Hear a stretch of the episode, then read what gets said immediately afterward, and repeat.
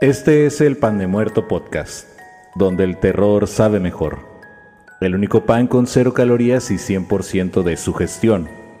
Las almas en pena con pan son buenas y si aún no tienen su pan favorito, pausen el episodio y vayan por uno para ustedes y sus mangueras de incendio más queridas.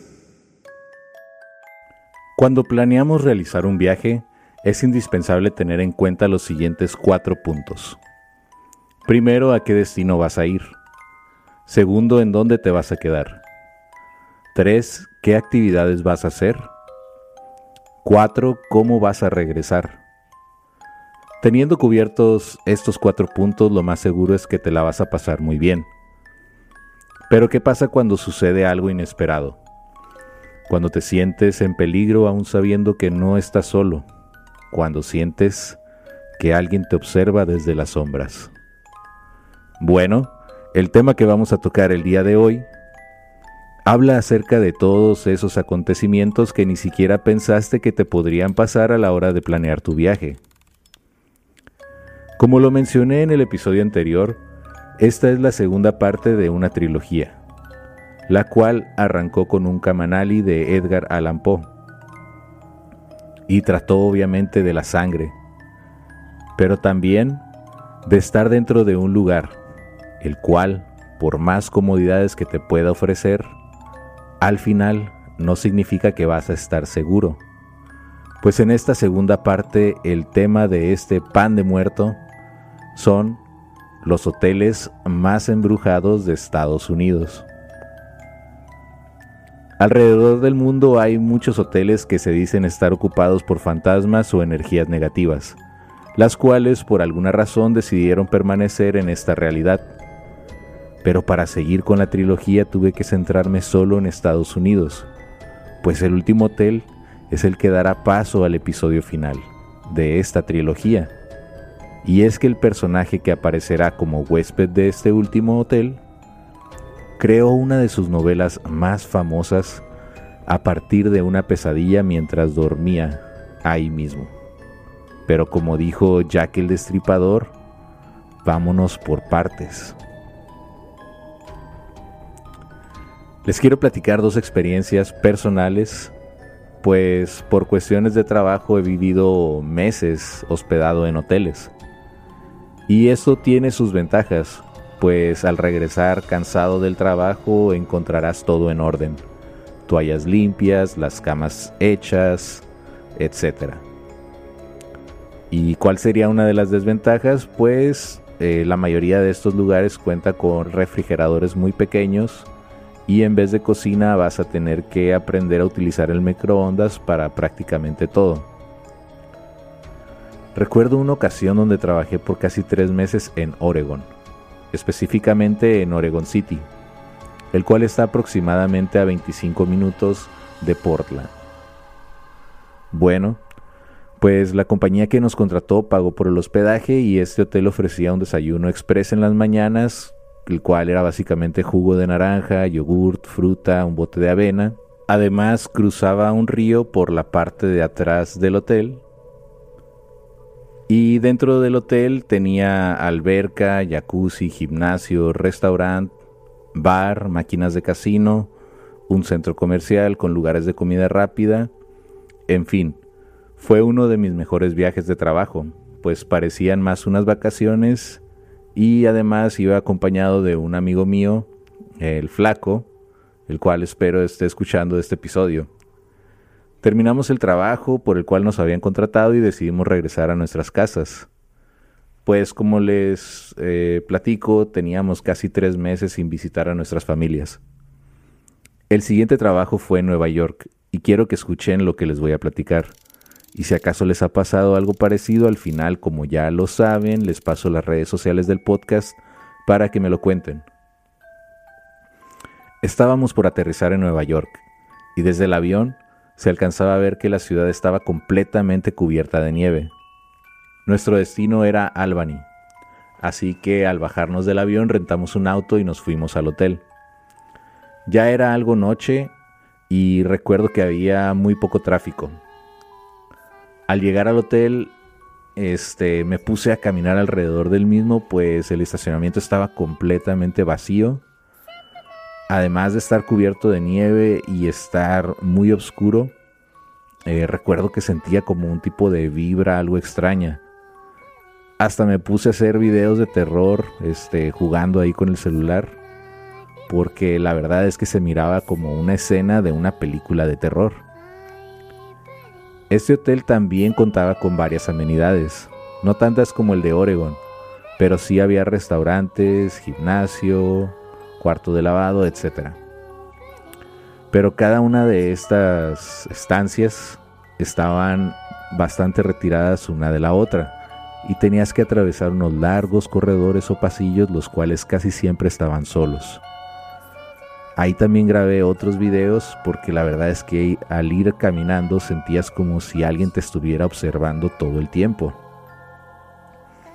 Aunque no vi nada como un fantasma o algo así, me acuerdo que eh, cuando salía del gimnasio me iba corriendo directamente a la habitación y este siempre tenías el presentimiento de que algo te podría pasar eh, aunque estaba remodelado el hotel, se miraba que ya tenía bastantes años.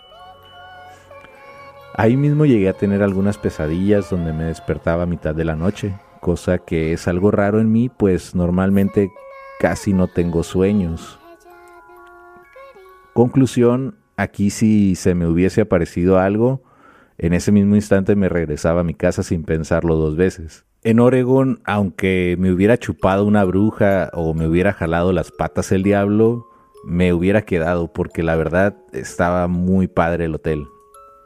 Bueno, pues sin más que agregar, estos son algunos hoteles embrujados de Estados Unidos, así que córrele por tu pan porque este es el episodio número 11 del Pan de Muerto podcast.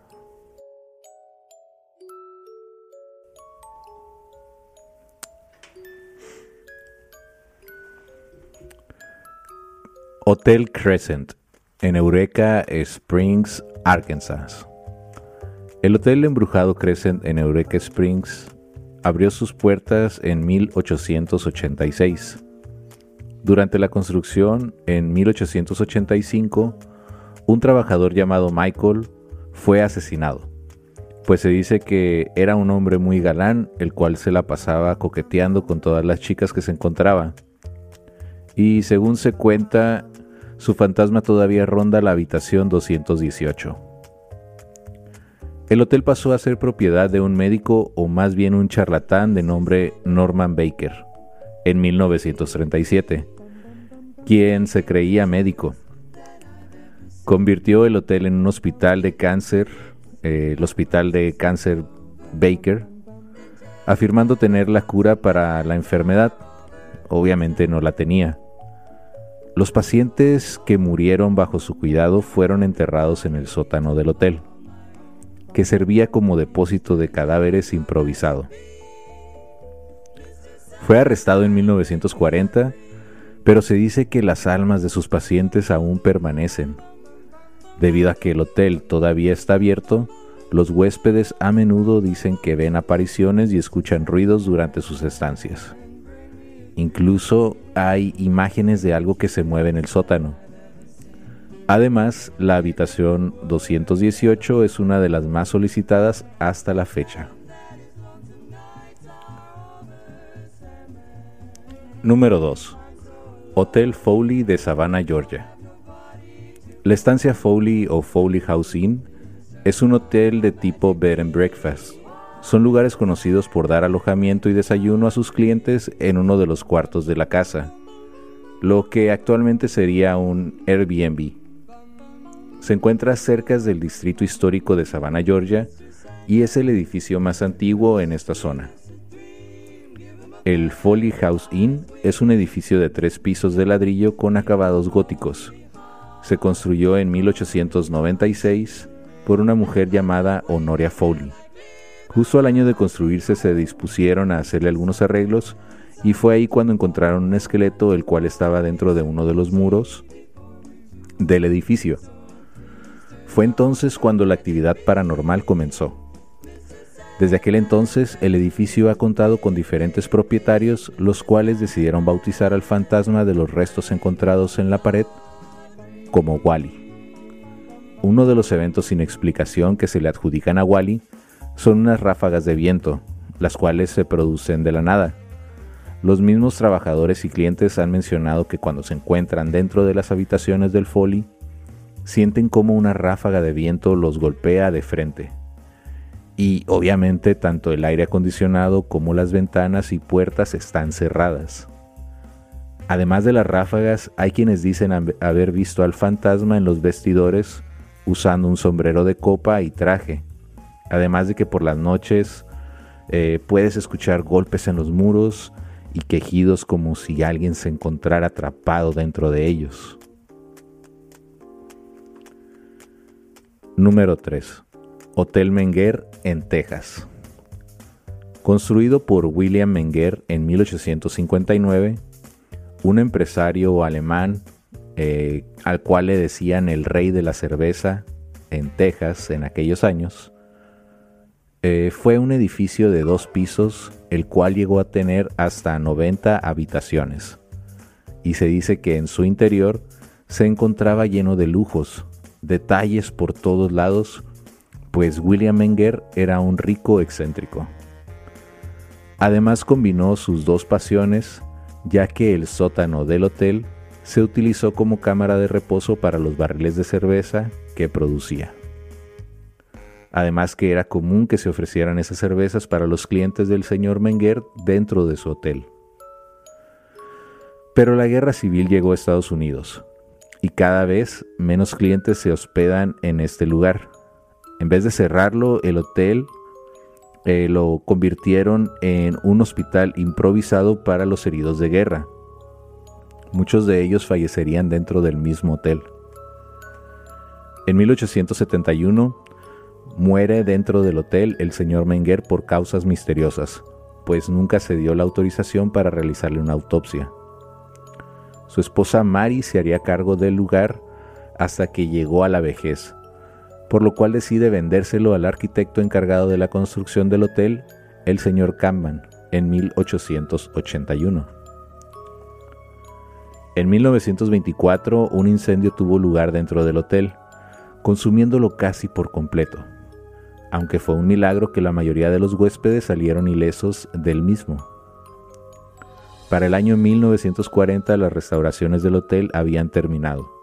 Se veía increíble y era visitado por celebridades de Hollywood, deportistas famosos, políticos y presidentes. Se dice que hay entre 32 y 45 fantasmas en el Menguer. Aquí puedes ver desde camas que levitan en el aire hasta rostros apareciendo en los espejos acompañados de ruidos extraños. En las habitaciones donde está prohibido el fumar, llegan olores a tabaco, y las pesadas puertas que se encuentran en el edificio se cierran y abren sin mayor esfuerzo por sí solas. En el bar del hotel, cuando se disponen a cerrar, se puede apreciar una figura translúcida, hay quienes piensan que es el mismísimo coronel Teddy Roosevelt, pues fue cliente frecuente del hotel por muchos años, y el bar era su lugar preferido para pasar el rato. Otro fantasma famoso es el de Sally White, una de las trabajadoras del hotel quien fue asesinada a tiros por su esposo. Se dice que se puede ver a su fantasma atravesando paredes de las habitaciones llevando sábanas limpias además de hacer las camas cuando los clientes toman una ducha. Y por último el fantasma de Richard King, quien fue un acaudalado ranchero al cual le gustaba tanto el hotel que pidió en su lecho de muerte que lo llevaran al cuarto que siempre rentaba. Ahí mismo falleció y fue velado en el lobby del hotel. Hoy en día se le conoce a ese cuarto como la King Ranch Suite, y las personas que se han quedado reportan ver al fantasma del señor King observándolos mientras duermen.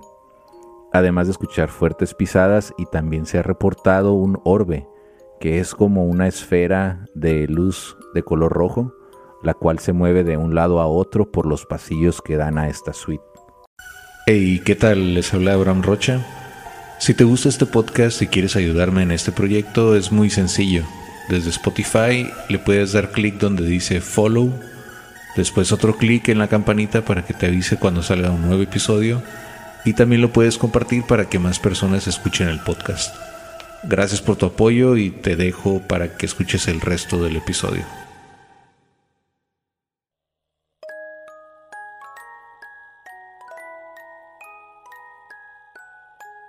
Número 4. Hotel Cecil en Los Ángeles, California. El Hotel Cecil es un hotel económico en el centro de Los Ángeles, ubicado en el 640 de la Main Street, inaugurado en 1927. Cuenta con 600 habitaciones. El edificio tiene una historia solo como hotel, pero actualmente se está renovando. Están reconstruyendo en una combinación de habitaciones de hotel y unidades residenciales. Pero lo realmente importante es la aureola del lugar siniestro y trágico que lo rodea.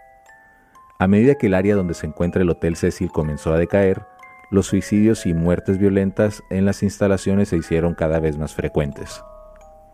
El primer suicidio documentado en el Cecil se informó en 1931, cuando un huésped llamado W.K. Norton murió en su habitación después de tomar cápsulas de veneno. A lo largo de las décadas de 1940 y 1950 se produjeron más suicidios en el Cecil. Inclusive llegó a llamarse el suicidio, pues así lo nombraban los residentes del hotel en 1960. Además de los suicidios, la historia del Cecil incluye otros tipos de violencia. También se convirtió en un lugar de encuentro notorio para parejas adúlteras, actividades relacionadas con las drogas y la prostitución. En 1947 se rumoreó que encontraron a Elizabeth Short, apodada la Dalia Negra, bebiendo en el bar del Cecil en los días previos a su asesinato notorio y hasta la fecha sin resolver. En el 64, un operador de telefonía retirado llamado Pigeon Goldie Osgood, que era un conocido y muy querido residente, fue encontrado muerto en su habitación. Lo habían violado, apuñalado y golpeado, y saquearon su habitación. Un hombre llamado Jax B. Ellinger fue acusado del asesinato de Osgood, pero más tarde fue absuelto. Su muerte sigue siendo un misterio. Más infame aún, en 1980 se rumoreaba que el hotel era la residencia del asesino en serie Richard Ramírez, apodado el acosador nocturno.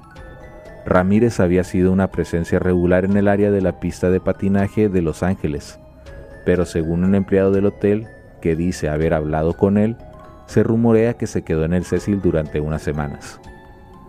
Ramírez pudo haberse involucrado en parte de su bola de asesinatos mientras estuvo ahí.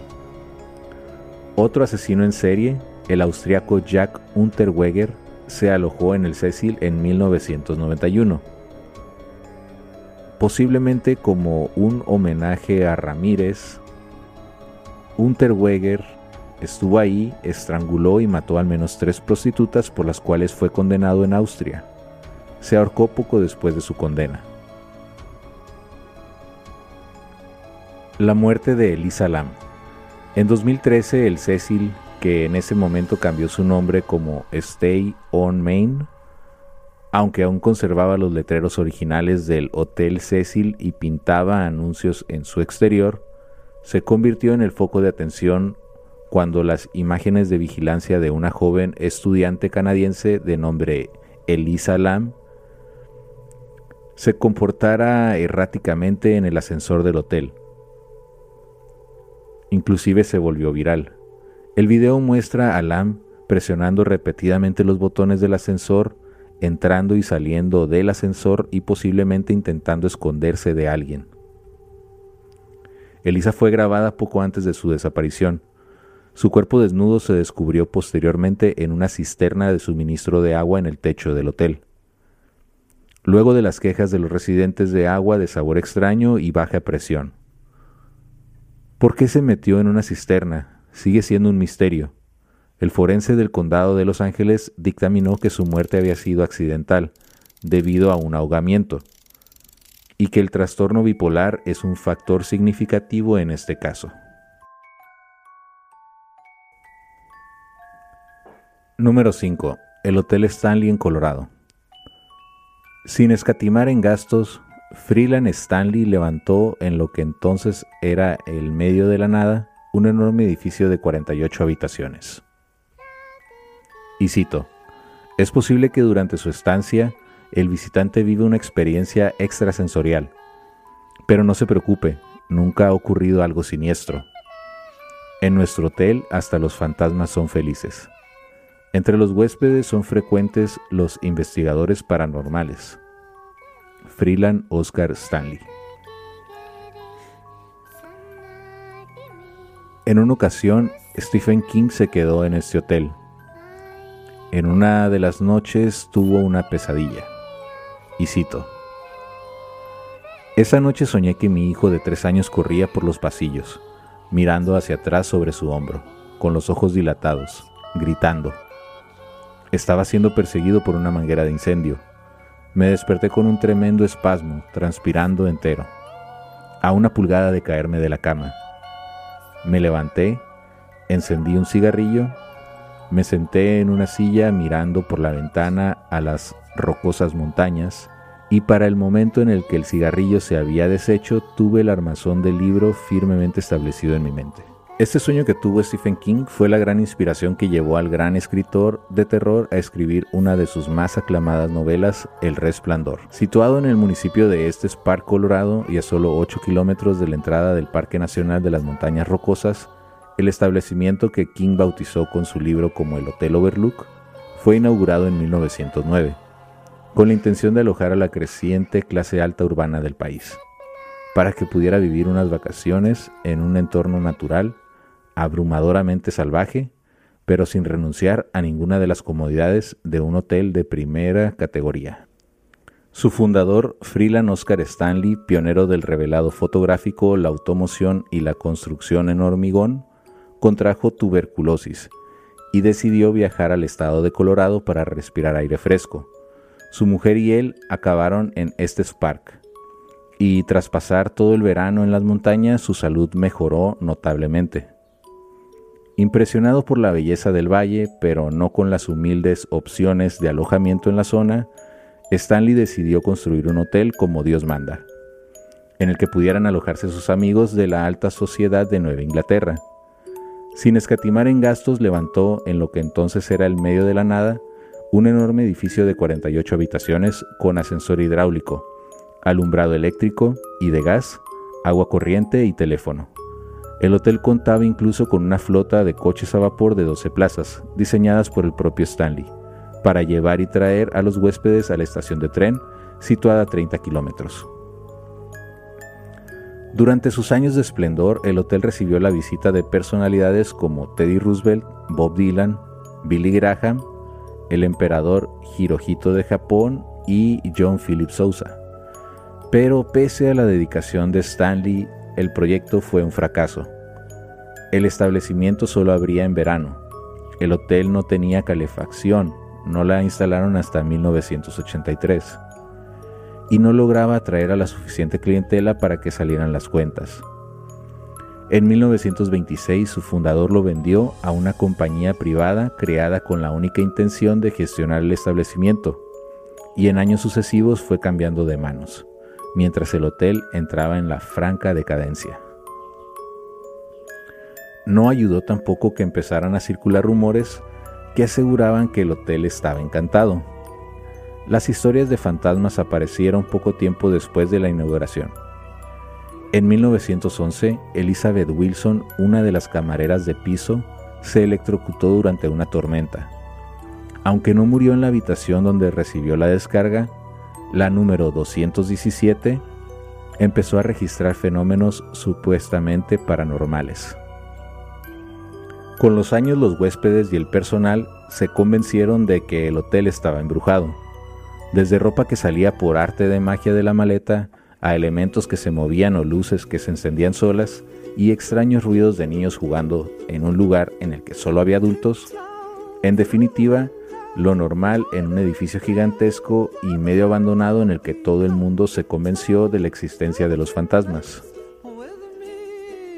Medio siglo después de su inauguración, en los años 70, la zona de las montañas rocosas que había sido declarada Parque Nacional en 1915, gracias en parte al esfuerzo de Stanley, era un centro turístico de primer orden, pero el Hotel Stanley estaba al borde de la quiebra. A los ricos ahí no se les había perdido nada y los nuevos viajeros mochileros no podían pagar lo que costaban sus habitaciones. Pero fue entonces cuando el establecimiento recibió la visita de su huésped más insigne, que cambió para siempre su historia, y le devolvió los visitantes. Tras publicar sus dos primeras novelas, Carrie y El misterio de Salem, Stephen King empezaba a ser un escritor conocido, pero quería que su nueva novela fuera distinta, o al menos que no estuviera ambientada en Maine. Así que abrió un atlas de Estados Unidos, lo puso sobre la mesa de la cocina y buscó al azar un lugar donde ambientar su próximo libro. Su dedo cayó sobre Boulder, Colorado y a principios de 1974 junto a su esposa Tabitha y sus dos hijos Naomi y Joe se mudó a la otra punta del país. Con motivo de la festividad de Halloween, King decidió pasar unos días de vacaciones junto a su mujer y buscando lugares cerca de su nueva casa dio con el Hotel Stanley. Tal como se cuenta en su biografía Stephen King, America's Best Love Boogeyman, el escritor se registró en el hotel un 30 de octubre, justamente en la habitación 217 y cito, Cuando llegamos estaban a punto de cerrar por fin de temporada, y así nos encontramos como los únicos huéspedes del hotel, con todos esos largos y vacíos pasillos, explicó el novelista. La noche de su llegada, el matrimonio King pidió el único plato disponible a estas alturas en el restaurante del hotel. Con excepción de nuestra mesa, todas las sillas estaban encima de las mesas, relató el escritor mientras la música hacía eco en el pasillo y fue como si Dios me hubiese puesto ahí para escuchar y ver esas cosas. Y cuando me fui a la cama, esa noche, tuve el libro en mi mente. Tras la cena, Tabitha se marchó a la cama, pero su marido, suponemos que en busca de inspiración para su libro, decidió dar un paseo por el hotel vacío. Y como no podría ser de otra forma, acabó en el bar, donde empezó a abarruntar el personaje de Jack Torrance, el protagonista del Resplandor que tiene mucho de autobiográfico, entre otras cosas, el alcoholismo. El libro se publicó tres años después de la visita de King al hotel, en 1977, y fue su primer superventas, que le consagró como el autor de terror del momento. En 1980 Stanley Kubrick estrenó su famosa adaptación de la novela, y aunque ninguno hace referencia al Hotel Real, en el que se ambienta la historia, pronto el Stanley empezó a recibir cientos de visitantes que buscan ver a sus famosos fantasmas. En cuanto los dueños del Hotel Stanley percibieron que su fama de fantasmagórico podría atraer más turistas de los que ahuyentaba, empezaron a promocionar esta faceta del establecimiento. Después de un siglo de recopilar espíritus, puede leerse en su página web el hotel ha sido reconocido por los especialistas y, expertos en el campo de la investigación paranormal como uno de los sitios más activos de la nación. Y claro está, desde que el hotel atrae a todo tipo de cazafantasmas, no dejan de sucederse los avistamientos. Inclusive el hotel volvió a hacer noticia cuando uno de sus huéspedes, Henry Yao, compartió una foto en Instagram en la que se puede ver una extraña mujer subiendo por las escaleras. Instantáneas como estas son comunes en el hotel, que ha atraído a los más granados del mundillo del misterio. En 2006 el equipo del programa Ghost Hunters realizó allí una de sus investigaciones. Los cazafantasmas descubrieron que muchos de los supuestos fenómenos fantasmales tenían una explicación racional, y eran fruto de corrientes de viento o el funcionamiento de las tuberías, pero no lograron explicar otros incidentes, como cuando durante el cambio de la película de la cámara, qué coincidencia, una mesa se elevó medio metro en el aire. La Rocky Mountain Paranormal Research Society también ha realizado investigaciones en el hotel y no encontró ningún fenómeno extraño. La mayoría de los incidentes conocidos por el personal del establecimiento podía justificarse debido a los ruidos de mapaches que merodeaban por el tejado del hotel, cristales de ventanas sueltos e incluso cazafantasmas aficionados que se dedicaban a merodear alrededor del hotel de madrugada. Pero pese a que ni siquiera los investigadores de lo paranormal han encontrado nada demasiado extraño en el hotel, sus visitantes siguen asegurando ver fantasmas día sí y día también. ¿Por qué ocurre esto? Según explica Benjamin Radford en Discovery News, el contexto juega un importantísimo rol en la aparición de supuestos fenómenos paranormales. Cuando la gente saca una foto con doble exposición motas de polvo o sombras extrañas en un partido de fútbol o una fiesta de cumpleaños, las borra, pensando lógicamente que es una foto mal hecha. Pero cuando hacemos fotos de ese estilo en sitios donde pensamos hay actividad paranormal, estamos convencidos de que hemos sido testigos de un fenómeno inexplicable. Como saben todos los psicólogos, la sugestión es poderosa y nuestras expectativas pueden influir e influyen en nuestras interpretaciones.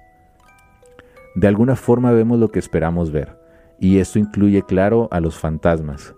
La foto que ha circulado en estos días es claramente una foto panorámica, que empezó a tomarse cuando no había nadie en la escalera, pero registró a una mujer cuando bajaba por ella. Y como fue tomada en un hotel encantado, tenía que ser un fantasma.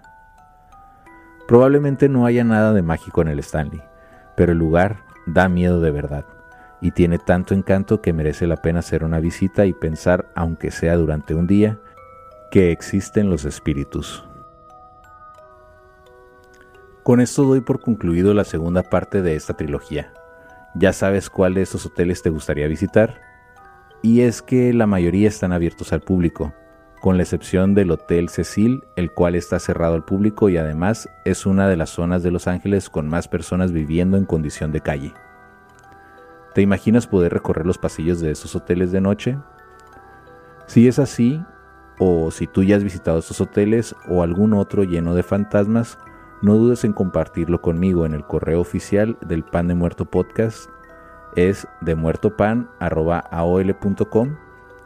En Facebook es Pan de Muerto Podcast. En Instagram en arroba Pan de Muerto Podcast. TikTok Pan de Muerto Podcast. YouTube Pan de Muerto TV. En internet la página oficial es http demuertopan.wordpress.com y las referencias para este episodio fueron la biblioteca del miedo.wordpress, frightfind.com, gocitytours.com, hoteles el Hotel Menguer, historias de terror 10.com, muyinteresante.com, elconfidencial.com y con esto termino el episodio. Mi nombre es Abraham Rocha. Que pasen una semana de espanto.